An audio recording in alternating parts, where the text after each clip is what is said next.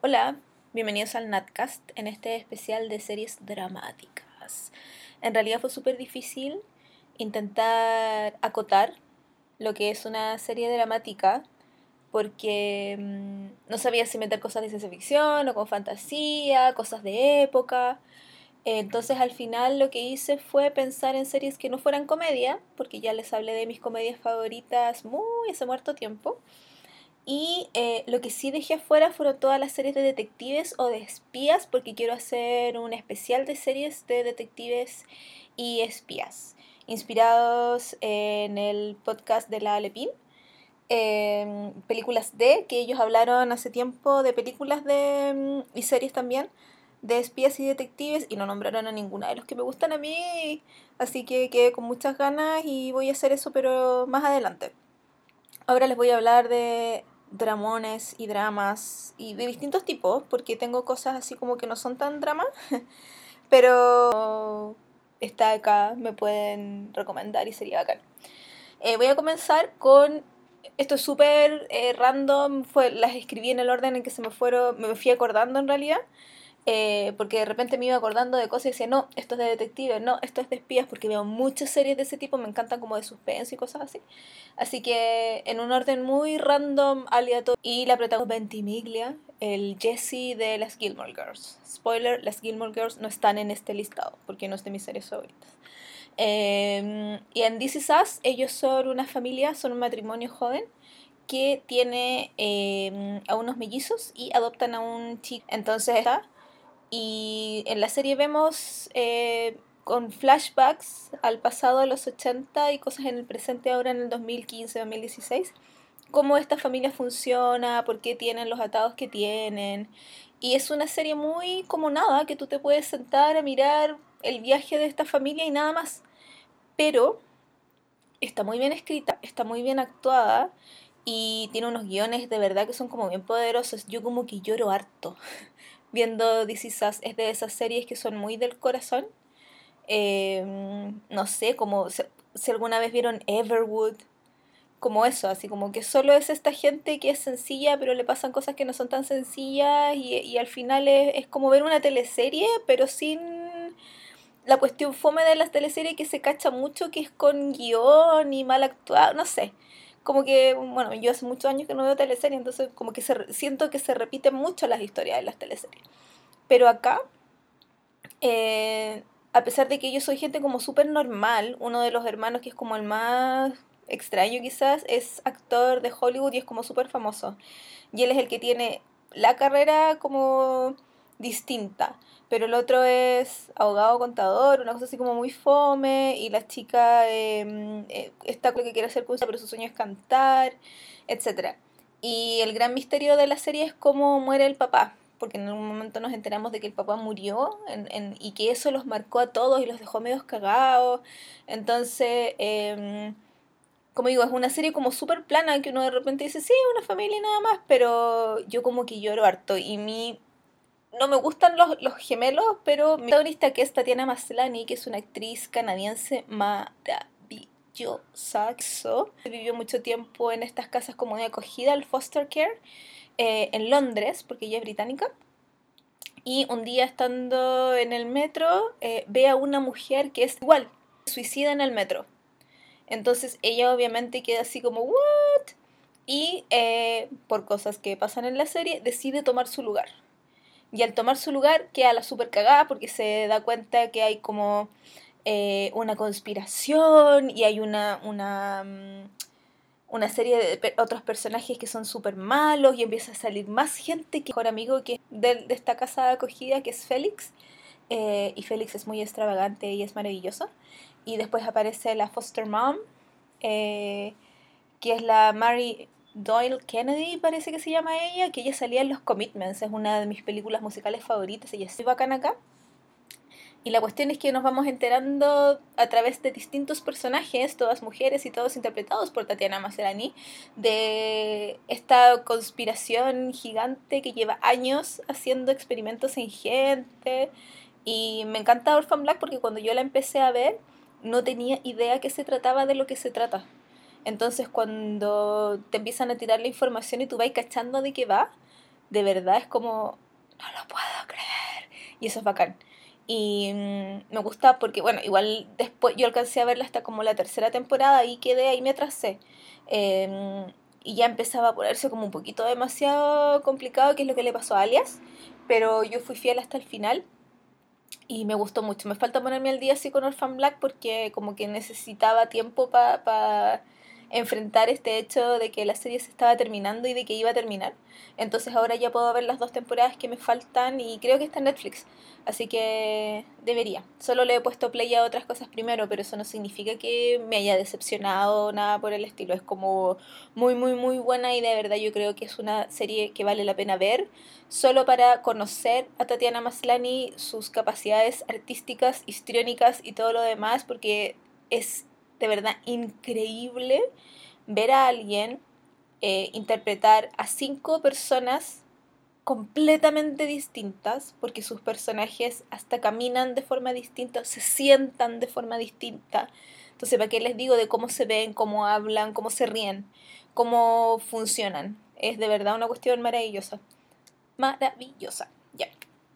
Otra serie dramática que me encanta y que es de mis favoritas así de la vida y que yo fui muy fanática y esta la vi en el cable, entonces la veía todas las semanas en el canal Sony Entertainment Television, eh, es ER. Yo sé que hay mucha gente que es muy, muy, muy fanática de Grey's Anatomy, pero yo creo que mí Grey's Anatomy me debe haber gustado la primera temporada. Después dejé de verla y cuando llegó el doctor Colorín, el doctor Owen, ahí la empecé a ver de nuevo, pero odié, o sea, me encantó toda la historia que le pusieron con la Cristina, pero después me cargó, entonces como que ya hace mucho tiempo que no la veo. Y, y cuando siempre la comparo con ER, ER siempre gana, porque de series médicas, digamos, que en un momento en los años 90 y en los años 2000 hubo muchas series con médicos de protagonista, ER siempre fue la mejor. La más, la más, la más, la más mejor. Eh, y me gustaban todos los personajes de esta sala de emergencias. Y mm, lo bacán de ER era que incluía pacientes, porque en Grey's Anatomy como que uno conoce a dos pacientes por capítulo, así es que... Eh, pero en ER tú veías, como era una sala de urgencia y pasaba todo muy rápido, tú veías varios pacientes y veías cómo sus historias iban afectando a los doctores, que eran los verdaderos protagonistas, ¿no? Y mm, eso me gustaba mucho porque eran como historias rápidas, pero dramáticas y que te llegaban así como muy fuertes. Y además, bueno, obviamente que sería George Clooney, que a mí nunca me gustaba mucho, pero su doctor Ross igual era como entretenido de ver. Eh, y salía la Juliana Margulies, que es siempre fue mi, mi enfermera favorita, digamos, y después cuando quiso ser doctora yo estaba así como, sí, Queen, ¿cachai? Eh, y obviamente yo la veía porque me gustaba mucho, mucho, mucho el doctor John Carter, que era eh, Noah Wiley a quien después seguí, así como que yo veo todo lo que hace Noah Wiley, me encanta él, me encanta, lo encuentro tan lindo. Y actúa muy bien también. Entre paréntesis, él después hizo una serie como de mm, extraterrestres, de invasión extraterrestre, que se llama Falling Skies. Y yo lo encuentro súper entretenida. Vi como dos temporadas, tres temporadas, está en Netflix. Y a mí me gustó N. N, N, N, N. Ya, cierro paréntesis. Em, entonces como que yo la veía porque me gustaban los personajes y al final me empecé a encariñar con todos ellos. O sea, cuando a John Green, el, el doctor pelado, eh, le da cáncer o, era como una enfermedad neurológica, o yo como que sufrí N. N, N, N. Y puro quería que fuera feliz con la Alex Kingston y no pasaba nada. Y uy, tú como que te, te, te sentís súper cercano a estos gallos que están, son doctores y están en Seattle y que nunca en la vida vaya a conocer a nadie, ni siquiera apareció. Pero eso es lo chori de ver dramas que mm, están bien escritos y están bien actuados, que son cosas que yo busco, eh, y sobre todo que tengan desarrollo de personaje bacán, que no sean siempre lo mismo, que eso es lo que a mí más me gusta en las historias en general, en el medio que sea. Y yo creo que AR lo hacía así como muy, muy, muy bien. Por algo se ganó 800 mil premios cuando estaban en el aire y por algo también no ha habido otra serie de doctores igual a ella porque Grey's Anatomy quisiera ser como ella, pero no lo es. Quizás alguna vez estuvo cerca, pero no. O sea, en realidad no es que le tenga mal a Grey's Anatomy, pero encuentro que es demasiado kawin. Es demasiado la cama. y está bien, pero es too much. Entonces no me gusta, no me cae bien ninguno de los doctores. Encuentro que son a, todos he tenido ganas de pegarles un combo. Entonces no me gusta que me, que me convierta en alguien violento. Creo que ese es mi tema con, con esa serie en general. Bueno, como sea. Otra serie que les quiero eh, comentar, y esta la he nombrado varias veces porque es de mis series favoritas de la vida, yo creo, ya a estas alturas. Y en abril empieza la quinta temporada y yo estoy muy así como, ¡ah! Porque quiero intentar verla de nuevo entera como para estar preparada y sentir todo así fresquito. Y me encanta que se la comenté a mi mamá y mi mamá la vio y le gustó. Y sobre todo se la comenté a mi prima y mi prima se hizo muy, muy, muy fanática y como que fangirleamos así de vez en cuando los domingos después del almuerzo. Eh, fangirleamos muy heavy con la serie y lo que más me gusta, bueno, estoy hablando de los 100, de The 100. Eh, The 100 se trata de un, es en un futuro, ojalá digamos más bien lejano, eh, en el que se supone que hubo una guerra nuclear en la Tierra, entonces eh, hubo gente que logró escapar y se fue a una nave espacial que se llama el Arca. Y han vivido 97 años en esta Arca, arriba, que es como una estación espacial, como la estrella de la muerte, digamos, eh, pero se llama el Arca. el punto es que en el Arca hay distintas reglas que había en la Tierra, obviamente, porque son menos personas, los tienen menos comida, tienen menos de todo. Entonces hay reglas que son muy rígidas y están súper bien así como puestas. La cuestión es que cuando una persona allá arriba comete un delito, los tiran por la escotilla para afuera. O sea, no hay cárcel. La excepción es cuando la persona que comete el delito o la falta es menor de edad. Eh, ahí sí los meten presos y esperan a que cumplan la mayoría de edad y cuando cumplen la mayoría de edad hay un nuevo juicio y ahí los tiran por la escotilla si son declarados culpables. La cuestión es que, como allá arriba se está acabando el oxígeno, deciden los mandamases eh, mandar a 100 de estos delincuentes juveniles de vuelta a la Tierra a ver si la Tierra está respirable de nuevo, si se puede sobrevivir en la Tierra. Por supuesto, ellos no dicen que es porque allá arriba están a punto de morirse todos porque se les está acabando el oxígeno. Se supone que es como una misión así como para aprovechar que estos locos igual los vamos a tirar por la escotilla en vez de tirarlos por la escotilla que sean que les sirvan al, al resto, ¿no? Y obviamente son puros adolescentes y qué sé yo, pero créanme, la serie no es adolescente. Tiene tres primeros episodios que son muy malos, son muy fome pero después se pone nueva. Y a esto iba yo con esto de que me gusta comentar la serie con mi prima. Mi prima es psicóloga. Y me gusta porque en la serie en sí hablas todo el rato de que no hay héroes y no hay villanos, de que no hay nadie que sea bueno o que sea malo. Y la serie enfrenta a todos los personajes, de verdad, a todos, desde los niñitos de 11 años hasta los viejos de 80. Em, no, nunca tanto. los viejos de 60 años eh, los, los cuestiona y está todo el rato eh, desafiándolos e invitándolos, muy entre comillas, a tomar decisiones, pero atroces. Decisiones perras, perras, perras. Y eso de que te deje así como con el corazón tomado y el alma hecha mierda, eh, encuentro que es súper buena televisión. O sea, cuando uno se mete en los personajes y se mete en la historia y tratáis de, de preguntarte todo el rato, ¿qué harías tú en esa situación, en ese caso? Y de verdad no encontráis la solución y en algún momento se te prende la ampolleta y decís, no, en realidad yo haría esto, no, esto es lo que va a pasar en la serie. Y ves la serie y la serie encuentra una tercera opción completamente distinta a todo lo que tú te habías imaginado, yo como que me pongo de rodilla y digo, no soy digna. O sea, y los 100 no lo hace una o dos veces, lo hace todo el rato. Entonces yo disfruto muchísimo ver la serie. Además que tengo que decirlo porque este es un podcast serio y yo soy una persona muy sincera, eh, son todos muy buenos mozos eh, aquí en, en, esta serie. Son casi todos australianos o canadienses, así que qué mejor. Eh, pero hablan con acento gringo. entonces, además de que son todos buenos mozos y todas las chiquillas buenas mozas, qué sé yo, actúan fantásticos. Son puros actores casi desconocidos. Yo creo que el más conocido es Isaiah Washington, que es el, el canciller en el arca, que era el doctor que estaba en, él salía en Grey's Anatomy y era el, el Richard Burke, no, Richard Burke es el viejo, no me acuerdo cómo se llama en Grey's Anatomy, pero era el que se casaba con la Cristina como en la primera temporada y que lo echaron por homofóbico, él. Eh, él es un gallo conocido y el otro tipo conocido es el Henry Ian Cusick, que es, era Desmond en Lost. Yo no vi Lost, entonces no cacho de qué iba su personaje, no lo alcancé a conocer pero él hace como del segundo a bordo en, en el arca, la mano derecha del canciller que es Isaiah Washington. Y no hay más actores conocidos. Todos los demás son puros actores nuevos o que, que han tenido carrera en Canadá o en Australia. Entonces tú como que no los cacháis.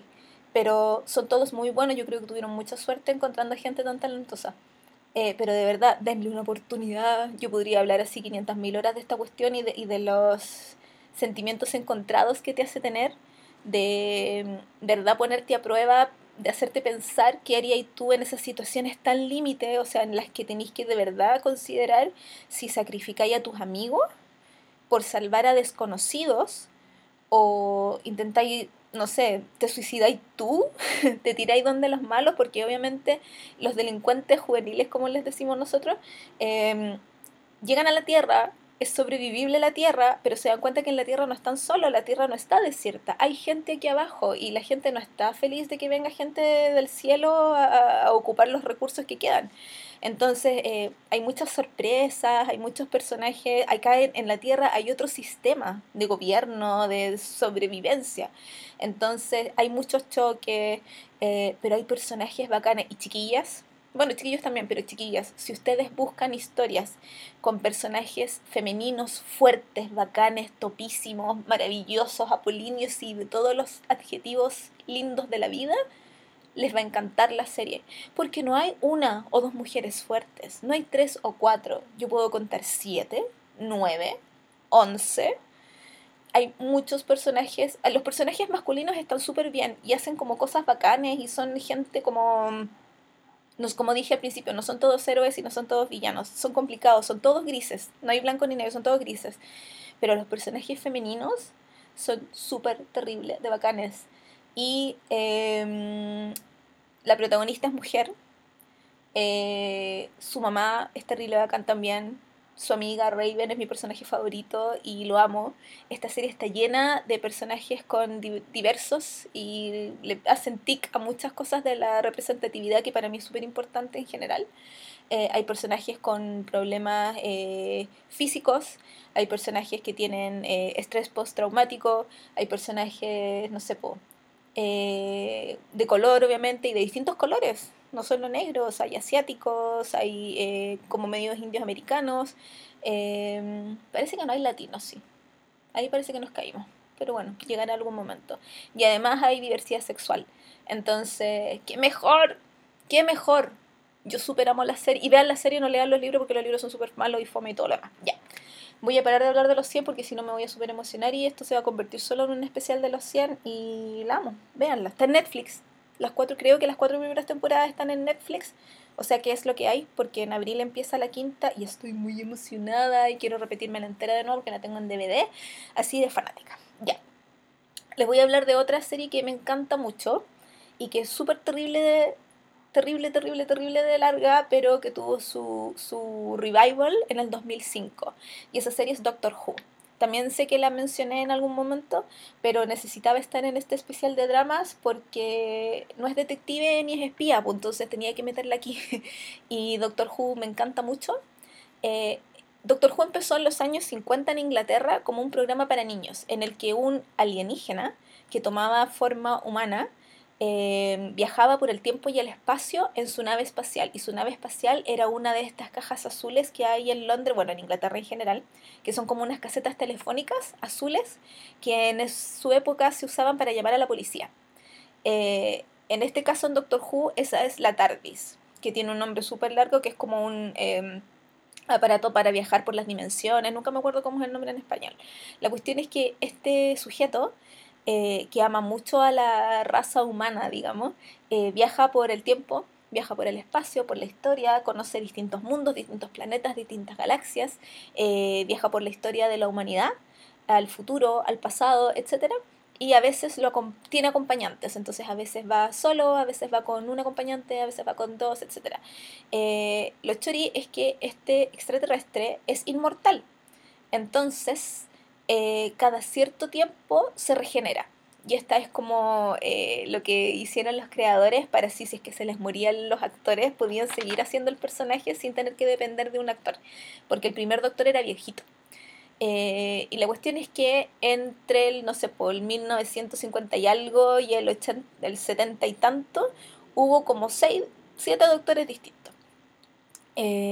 Después se acabó la serie, la BBC la canceló y hicieron, ah, hicieron una película y en la película salía el octavo doctor, que es eh, Patrick McGass, McGuinness, nunca me acuerdo el apellido. La cuestión es que en el año 2005 decidieron hacer un revival de la serie y empezar de nuevo, pero con la misma idea, con esto de que el doctor fuera un estuviera dirigido a los niños, pero obviamente tú cachai que las series escritas por adultos bacanes tienen sus cosas ahí entre líneas que los adultos también pueden, pueden disfrutar, si esta cuestión no es para que la vean solo los niños de 5 años y se asusten con los monstruos que salen y qué sé yo. La cuestión es que el 2005 se estrena de nuevo Doctor Who con un noveno doctor, que es eh, Christopher Eccleston. Y era un, doctor, era un gallo muy como medio emo, eh, que usaba chaqueta de cuero larga y él como que em, tenía harta pena en su interior. Eh, pero encontraba una chiquilla que era Rose y con ella empezaba como a reencantarse con esto de, de, de viajar y de estar cerca de los humanos y de tener aventuras, qué sé yo.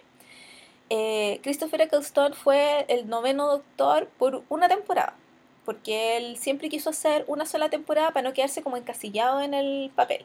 El punto es que la serie, como cuando volvió, se hizo súper requete contra famosa. Súper, súper, súper famosa. Mucha gente la empezó a ver en todos los lados del universo. Justo tocó la época en que ya existía Internet, entonces ya no era una cosa solamente del Reino Unido, fue una cosa global. Y cuando eh, se fue, lo reemplazó David Tennant y David Tennant, que hasta ese momento había hecho, no sé, po, eh, seriales como Casanova, o había estado en, en películas muy british eh, y en papeles chicos en otras cosas, se convirtió en un actor así como muy, muy, muy, muy famoso. Y él fue el décimo doctor, el Ten Doctor, Chance Doctor, y eh, él estuvo como por tres años. Y a mí me encanta él. Encuentro que le dio esa cosa como de juego al doctor y a la serie en sí. El doctor de Tennant era un gallo que se sorprendía mucho con todas las cosas, como que a pesar de tener, no sé, 900 años el personaje, eh, era un gallo que era capaz de ver un helado de alguna cosa y disfrutarlo mucho. Me acuerdo que le gustaba comer plátano y le gustaba la música y viajar por distintas partes y siempre se reía mucho de, de, cuando cosas que a él se le habían olvidado pasaban. Y mm, con él eh, nos tocó viajar a la era victoriana, eh, nos tocó ir al futuro, bueno, un futuro entre comillas, porque em, en esa época eh, Tennant hablaba de que él ya había leído el último libro de Harry Potter y nosotros estábamos esperando que saliera como publicado y él se tiraba una estalla así como, espérate que lea este libro, vaya a llorar y nosotros así como, no, va a ser demasiado bacán.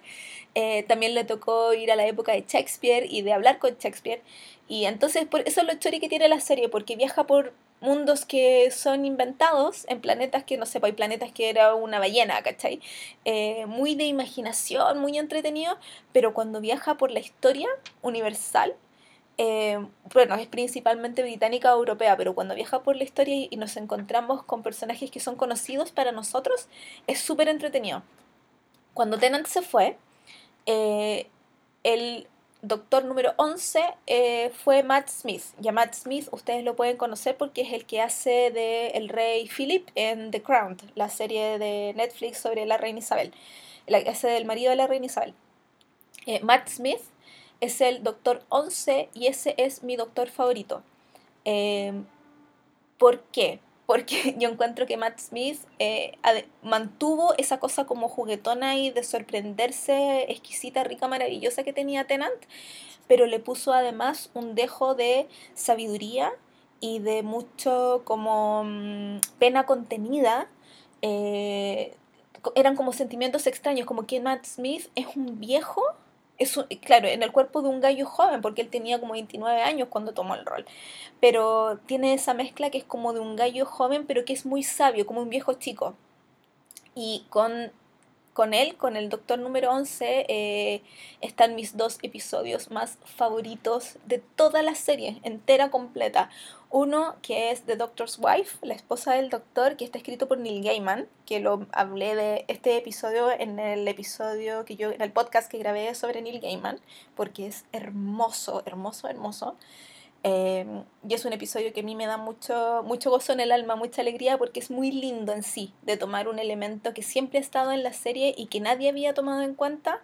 Y obviamente Neil Gaiman lo toma en cuenta y lo eleva a 15 mil millones de niveles y queda una historia preciosa, maravillosa, muy triste, pero muy linda. Y el segundo episodio, que es mi episodio favorito de la serie completa, completa, es eh, Vincent and the Doctor, que es cuando Matt Smith va con su acompañante, que en esa época era Amy Pond, eh, viajan a Holanda y conocen a Vincent Van Gogh. Eh, y lo conocen cuando él todavía estaba como luchando con, con, sus enfermedades, con sus visiones, con sobrevivir. Y pintaba muchos girasoles y le pinta girasoles a Amy y es muy lindo.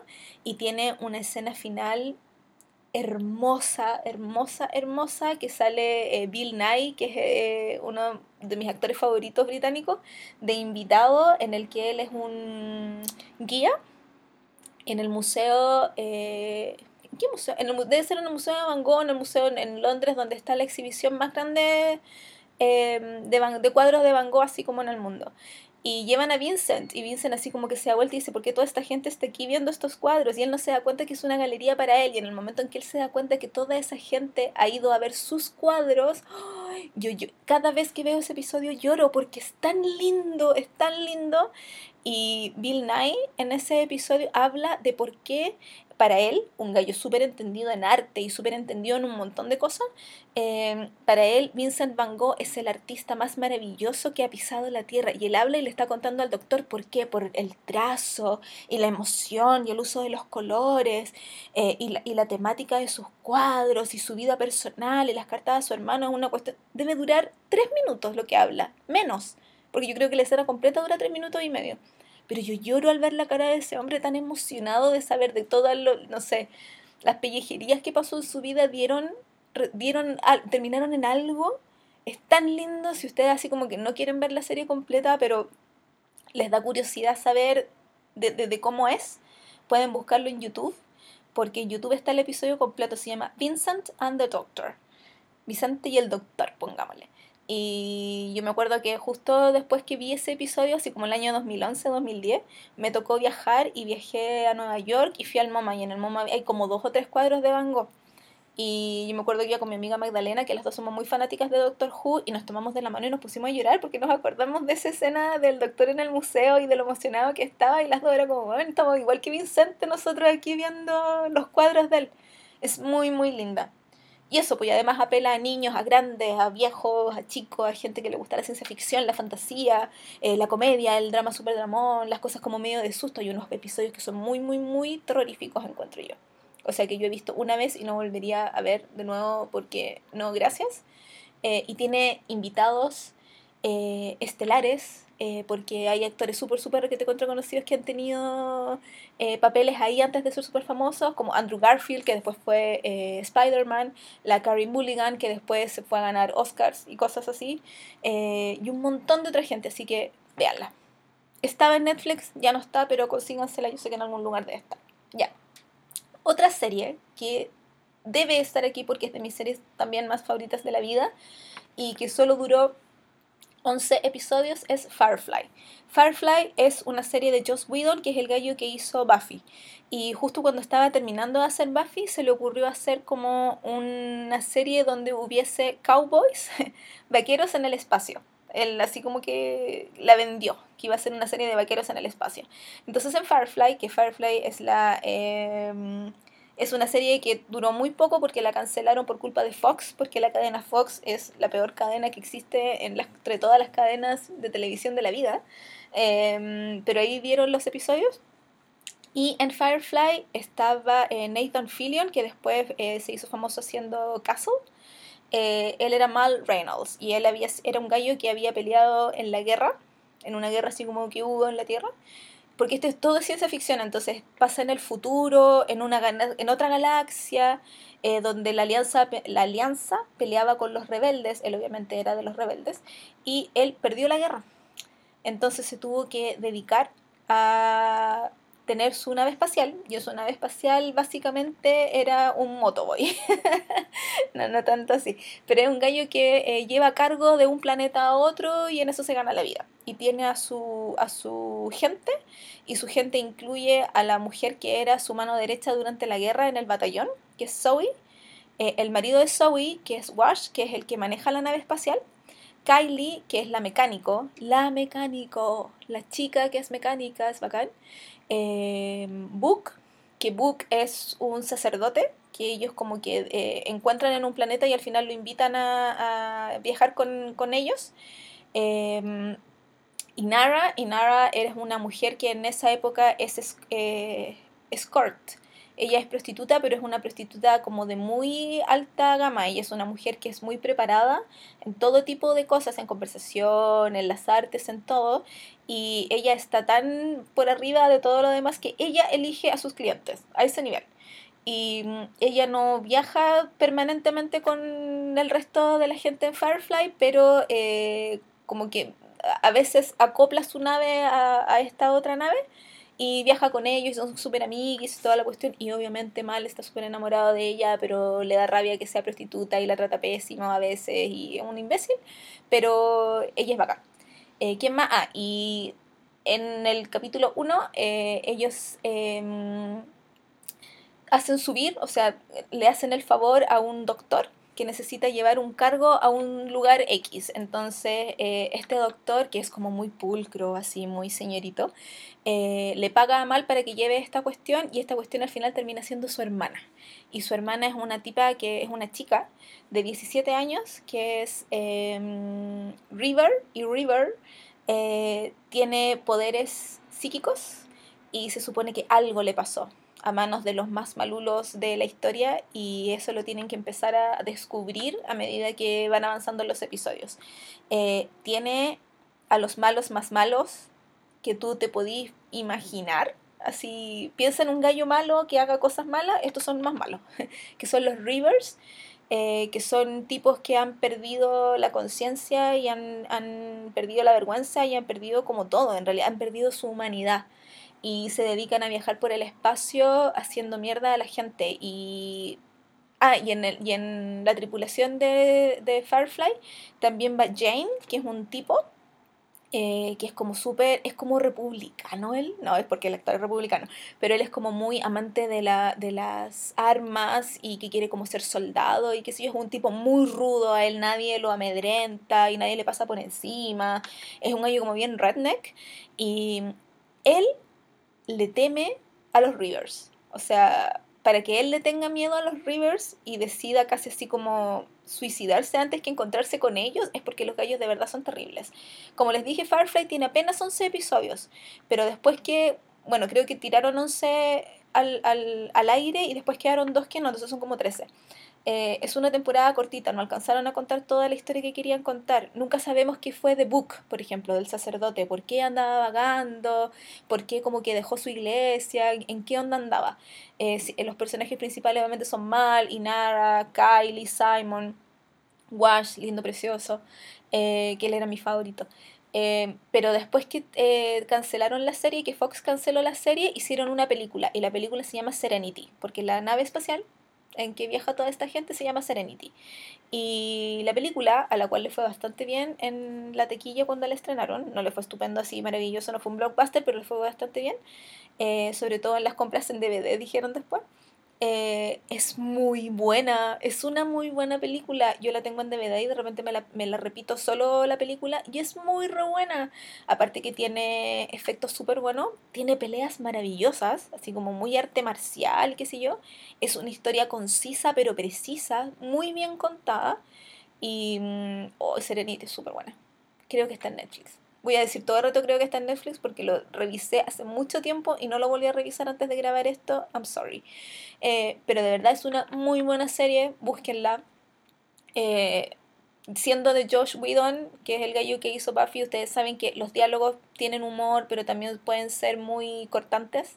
Eh, tiene personajes variados y tiene personajes interesantes en general, para que una serie en 11 o 13 capítulos, o sea, en 11 o 13 horas, eh, te agarre de la forma en que Firefly ha agarrado a tanta gente, es por algo. Y si la cancelaron, yo siempre digo que la culpa es de Fox, porque al canal se le ocurrió, es que es una tontera tan tontera, en vez de dar primero el episodio 1, dieron el 2. Después dieron el 3 y después dieron el 1. ¿Ustedes creen que si ustedes van a ver una serie en la tele y los meten así de lleno al capítulo 2, van a entender algo de quiénes son estos personajes? ¿Para dónde van? ¿Qué hacen? No, po.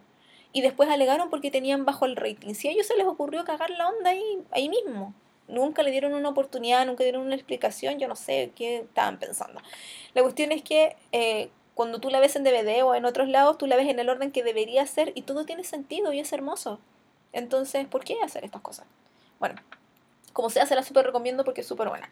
Tengo dos series más que comentar. Una es Light to Me, que esa sí está en Netflix, que Light to Me la eh, protagoniza Tim Roth, que es un actor británico súper terrible de bacán, eh, que salía en Perros de la Calle y en un montón de otras cosas y él es un experto en, es un psicólogo experto en cachar cuando la gente está mintiendo. Entonces, eh, hay gente, abogados sobre todo, que van donde él eh, para, e, él es casi un, detector de mentiras humano, entonces eh, muchos abogados van donde él y le piden sus servicios a él y a su equipo, obviamente porque él no trabaja solo, eh, para que le dé servicios de esto que hacen de cachar cuando los políticos están mintiendo, los acusados de crímenes, de asesinatos, de violaciones, y de repente el marido despechado que quiere saber si la mujer de verdad lo está engañando o no, cuestiones con herencia, es una una gama muy amplia de, gente que necesita saber si los otros están mintiendo o no. Son tres temporadas. Yo las vi, pero ¿se escucha o no? Así. Eh, bueno, yo las fui viendo mientras le estaban dando al aire porque me gusta mucho Tim Roth. Pero eh, lo que me gusta, además de la serie, que uno puede disfrutar los personajes y los casos y que es entretenido y las dinámicas entre ellos y qué sé yo y las actuaciones, lo que me gusta es que tú aprendes mucho Sí, sí, es muy útil porque todo lo que se habla en la serie está basado en ciencia de verdad, en estudios hechos de verdad por psicólogos y psiquiatras que trabajan con este tema. Hay libros sobre este tema, sobre las microemociones ah, todavía me acuerdo, sobre las microemociones y que cómo eh, cuando mueves la ceja, cuando, em, no sé, eh, te, tocas el labio mientras estás hablando, eh, cuando cruzamos los brazos, que siempre hemos escuchado que cuando estamos conversando con alguien y cruzas los brazos es como que te pones a la defensiva, a que te dan 50 ejemplos más de eso mismo. Entonces yo encuentro que es una serie súper útil en general. Y debería verla de nuevo porque me acuerdo como de tres cosas y demás que salían un millón más. Eh, y yo sé que después una amiga psicóloga que yo tenía, después se compró un libro sobre las microemociones y porque le gustó la serie y aprendió súper cualesquiera cantidad. Entonces, me gustan las series en las que uno además aprende cosas. Entretenido, como que sí, me gusta mucho. La última serie que quiero mencionar es eh, Gran Hotel. Gran Hotel es una serie española, de España hablada en fariseo. Eh, basada en el 1910, o sea, perdón, ambientada como en el 1910, basada en una novela española, no sé de quién porque no lo busqué, sorry, en el que obviamente toda la acción ocurre en el Gran Hotel, que es un hotel así como en una villa muy campestre con vista al mar, eh, cerca de Madrid, no sé, a unas horas de Madrid en carreta.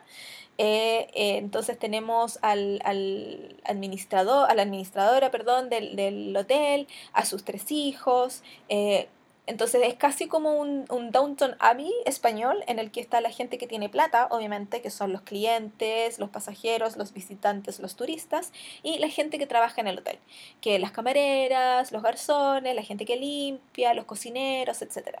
Eh, y obviamente hay mezcla ahí de clases, y hay amores escondidos, y hay crímenes, hay un crimen también. Eh, y la chiquilla, esta protagonista, eh, que es Amaya Salamanca, me aprendí su nombre, eh, que es la actriz, ah, no me acuerdo el nombre del, personaje, se me fue.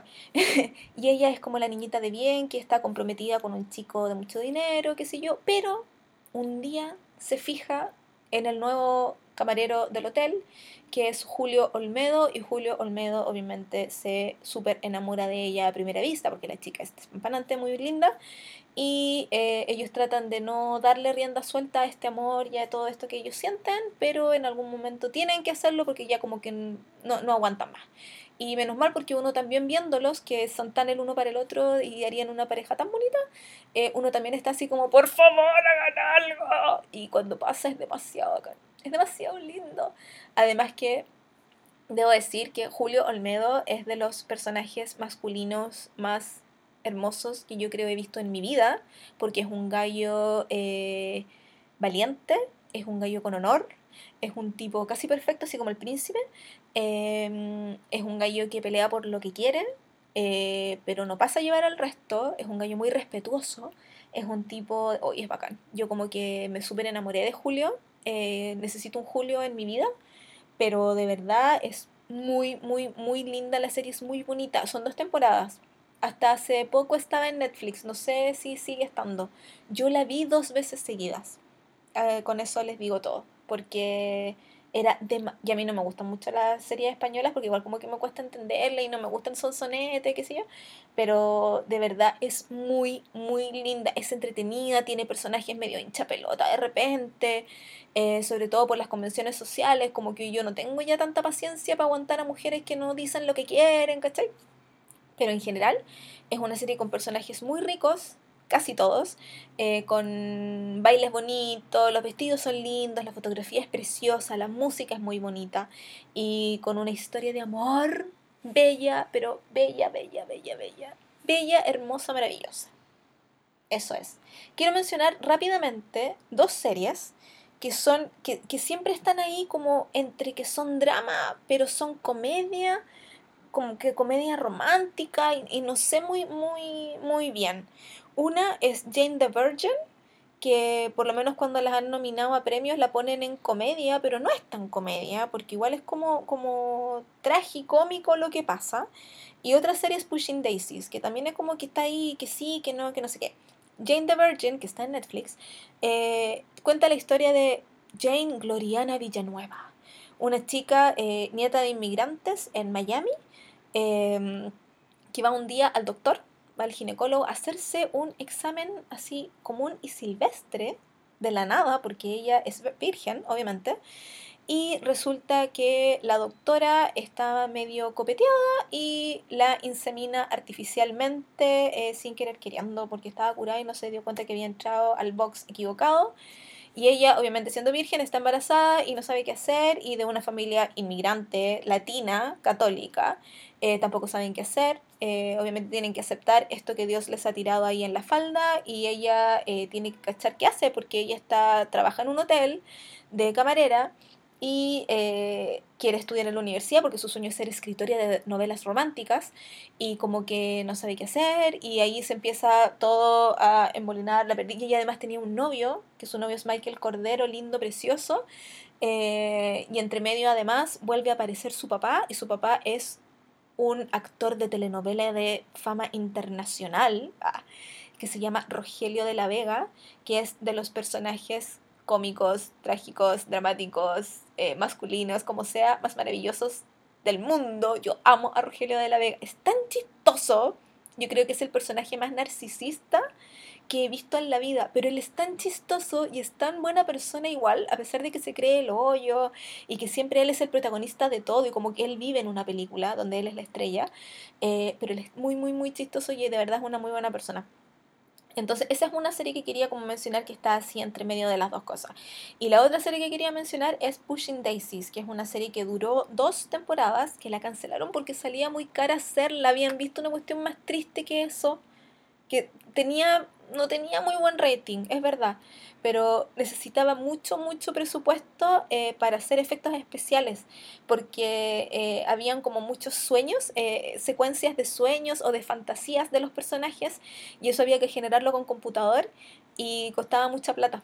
Y por eso nunca la, la siguieron haciendo, qué triste. es una serie que estaba narrada por Jim, Jim Henson, Jim Henson, nunca me acuerdo el nombre, pero es el gallo que hace los audiobooks de Harry Potter, o sea, una voz maravillosa de radio, así muy linda. Y cuenta la historia de Charlotte, que es Ana Friel, que yo esto es algo que, como que casi nadie sabe sobre mí porque nunca lo comentó, pero yo soy muy fanática de Ana Friel. He visto todas sus películas. Es una actriz británica que nadie conoce, pero yo la conozco así hace 500, no, del 92, cuando la vi en The Land Girls, que es una película de la Segunda Guerra Mundial. Eh, ahí la conocí a ella eh, y a la Rachel Weisz, que también soy muy fanática de las dos y veo todo lo que hacen, todo, todo, todo, todo. Eh, y aquí la Ana Friel hace de Charlotte eh, que es una chica que se muere. ¿Ella es la que se muere? Sí, pues. la pica una abeja, parece. La verdad es que no me acuerdo cómo, pero la cuestión es que se muere. Y su vecino, que toda la vida, toda la vida había estado muy enamorado de ella, eh, que es Lee Pace. Ustedes pueden conocer a Lee Pace porque era uno de los elfos en el Hobbit, parece. que era el papá de Legolas. Eh, y este gallo que es muy alto, muy lindo, muy tiernucho, muy medio nerd, un gallo así como muy, muy, muy exquisito, muy sin igual, muy particular, eh, él eh, tiene magia en él mismo, en su, en su tacto. Entonces él puede revivir cosas con el tacto. Cuando él toca una flor, por ejemplo, una flor que está muerta, la flor revive. Pero si vuelve a tocar la flor, la flor muere para siempre. Esto no es un eufemismo. entonces él, sin querer, revive a Charlotte, que entre comillas es el amor como de su vida. Él siempre ha estado enamorada de la chica que vive frente de su casa. Y cuando Charlotte se muere, él la toca y la revive. Pero eso significa que nunca más va a poder tocarla. Porque si vuelve a tocarla, Charlotte se va a morir de verdad y nunca más va a despertar. Nunca más. Nunca, nunca, nunca más.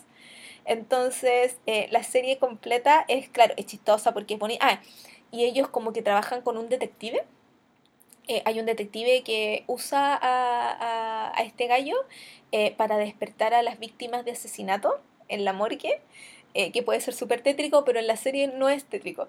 revive a las víctimas de asesinato para que ellos le digan quién los mató y después obviamente los vuelve a tocar y ahí están muertos como para siempre. Entonces, después Charlotte lo ayuda y también hace como de espía con él, pero una espía muy colorinche lo más lindo de esta serie es que juega con la fantasía. Tiene unos vestidos, es que si yo pudiera mostrarles en este momento eh, todos los vestidos que usa Charlotte en la serie, toda la ropa que usa, cómo se maquilla, yo que soy mujer que me gusta mucho la moda y eso, como que yo, corazones en los ojos, Así de fácil, corazones en los ojos con esta mujer, porque por Dios qué estilo, y era todo hermoso, hermoso, hermoso, muy colorinche todo, y esto como que, que tenga un narrador que la historia en general tenga un narrador también lo hacía como que te estuvieran contando un cuento. Entonces todo era como muy flores y colores y cosas chori y entretenidas. Y además de esta tensión sexual y tensión de amor también entre estos dos personajes principales, porque tú sabías que nunca se iban a poder tocar y como que tú querías que se abrazaran y que caminaran de la mano y que se dieran besos y otras cosas y que se amaran y no pueden y es tan terrible y es súper triste. Eh, creo que yo no he visto el último capítulo porque como que nunca pude lidiar con la idea de que la serie ya no existiera. Pero la recuerdo con mucho, mucho cariño y no podría clasificarla entre comedia y drama. Está como justo entre medio. Y es tan bonita. No sé dónde la podrían encontrar, pero búsquenla. Porque de verdad es muy, muy, muy linda. Ya. Quería terminar con algo así como romanticón, bonito, simpático, no tan terrible porque hablé como de mucho asesinato y cosas nucleares y cosas. Ya. Ese era el podcast que les tenía preparada para esta semana. Eh, no sé de qué voy a hablar la otra semana. Tenía un super plan para hoy día, pero como me caí el fin de semana y estoy medio lisiada, eh, estoy con reposo. Así que mm, ahí con mi tobillo hinchado les traigo este con ganas de drama, este podcast con muchas ganas de drama, eh, y deben haber chorrocientos mil otros dramas que no nombré y que quizás no, porque no me gustan o porque quizás no los conozco, así que déjenme sus recomendaciones en los comentarios y así yo les voy contando si los vi o no los vi, qué sé yo. Me gustaría hacer un podcast eh, recomendándoles series de época, porque sé que hay muchos de ustedes que les gustan las series de época y yo soy muy, muy, muy fanática de eso, así que, y tengo varias también así como en DVD. Y no nombraría Downton Abbey, pero de puro pesar nomás. ya, eso. Que les vaya bien, cuídense y nos vemos pronto. Chao.